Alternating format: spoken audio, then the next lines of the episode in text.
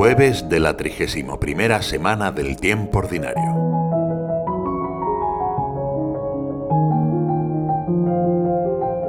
¿Quién de vosotros, si tiene cien ovejas y pierde una, no deja las noventa y nueve en el campo y sale en busca de la que se perdió hasta encontrarla? Al escuchar hoy estas palabras, es posible que nos llenemos de agradecimiento a Dios por el recuerdo de tantas veces en las que hemos sentido la constancia divina para buscarnos cuando estábamos perdidos.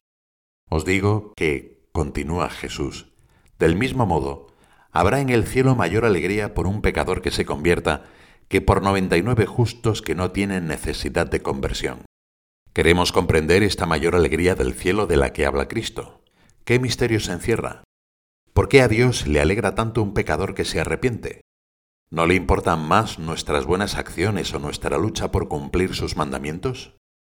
San José María procuraba meterse en estas escenas y saborearlas. ¿No le habéis oído tratar también de ovejas y de rebaños? ¿Y con qué ternura? ¿Cómo goza al describir la figura del buen pastor? Él mismo tenía experiencia de haber contemplado escenas parecidas en el campo. Si alguna se había descalabrado, como dicen allí, si alguna se había roto una pata, se reproducía la vieja estampa, la llevaban sobre sus hombros. También he visto cómo el pastor pastores toscos, que parece que no reúnen condiciones para la ternura, lleva entre sus brazos amorosamente un cordero recién nacido. En realidad esta alegría del cielo por encontrar una oveja perdida nos revela el verdadero rostro de Dios Padre, que lo perdona todo y perdona siempre. Cuando Jesús dibuja ante sus discípulos el rostro de Dios, lo describe con expresiones de tierna misericordia. Él dice que hay más alegría en el cielo por un pecador que se arrepiente que por una multitud de justos que no necesitan conversión. Nada en los Evangelios sugiere que Dios no perdona los pecados de quienes están bien dispuestos. Quizá el desafío es comprender que somos nosotros los primeros que necesitamos de la misericordia de Dios, que somos nosotros quienes volviendo una y otra vez hacia el pastor, podemos alegrar al cielo entero. Alegraos conmigo, porque he encontrado la oveja que se me perdió. La alegría de Dios es contagiosa. Reúne a todos y les pide que compartan su alegría. No es posible para nosotros imaginar el grado de felicidad que experimenta Dios en su intimidad, pero podemos acercarnos a ese misterio al menos con el deseo de profundizar en él. ¿Por qué Dios es tan feliz cuando nos perdona? Una de las razones es que con el perdón no nos perdemos la maravilla del amor de Dios.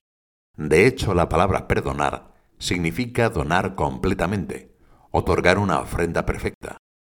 ¿Qué te he hecho Jesús para que así me quieras? se preguntaba San José María. Ofenderte y amarte. Amarte.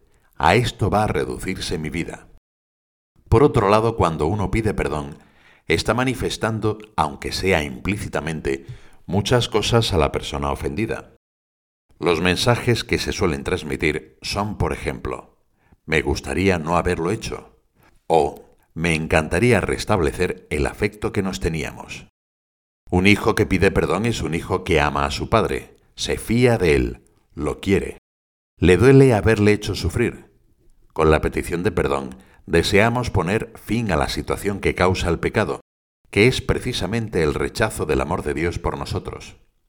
La alegría que nosotros experimentamos al ser perdonados, siendo ya grande, es un pálido reflejo de la que siente Dios cuando nos recobra vivos.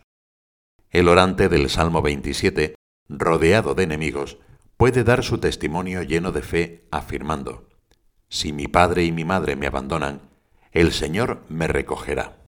Dios es un Padre que no abandona jamás a sus hijos, un Padre amoroso que sostiene, ayuda, acoge, perdona, salva, con una fidelidad que sobrepasa inmensamente la de los hombres, para abrirse a dimensiones de eternidad. Y no se queda ahí. Además, nos dice que perdonarnos es su gran alegría.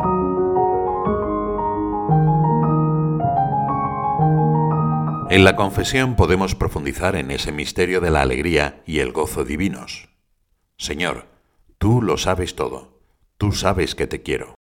Con esta frase, o con alguna similar, le decimos a Jesús que aunque a veces nuestras obras lo escondan un poco, en el fondo le amamos.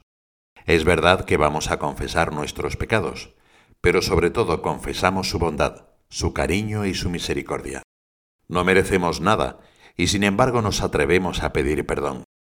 Aunque tal vez nos hayamos acostumbrado, en realidad al confesar nuestros pecados, desafiamos la lógica humana y somos introducidos de lleno en la divina. Abandonamos el juicio que instintivamente hacemos sobre nuestra vida para dejarle a Dios que tenga la última palabra. Y la sentencia es contundente. Yo te declaro inocente. En el mismo proceso vemos cómo Cristo asume nuestras culpas, nuestros pecados y la responsabilidad que nos corresponde.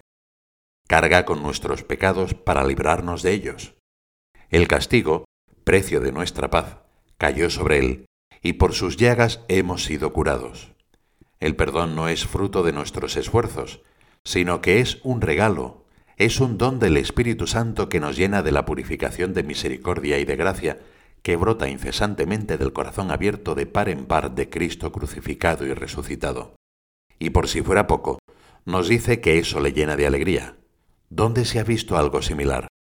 Transmitir a los demás, cuando sea oportuno, la existencia de este regalo es señal de que lo valoramos y lo agradecemos sinceramente. A la Virgen María podemos pedirle que seamos apóstoles de la confesión, para acercar a nuestros amigos al abrazo del perdón divino.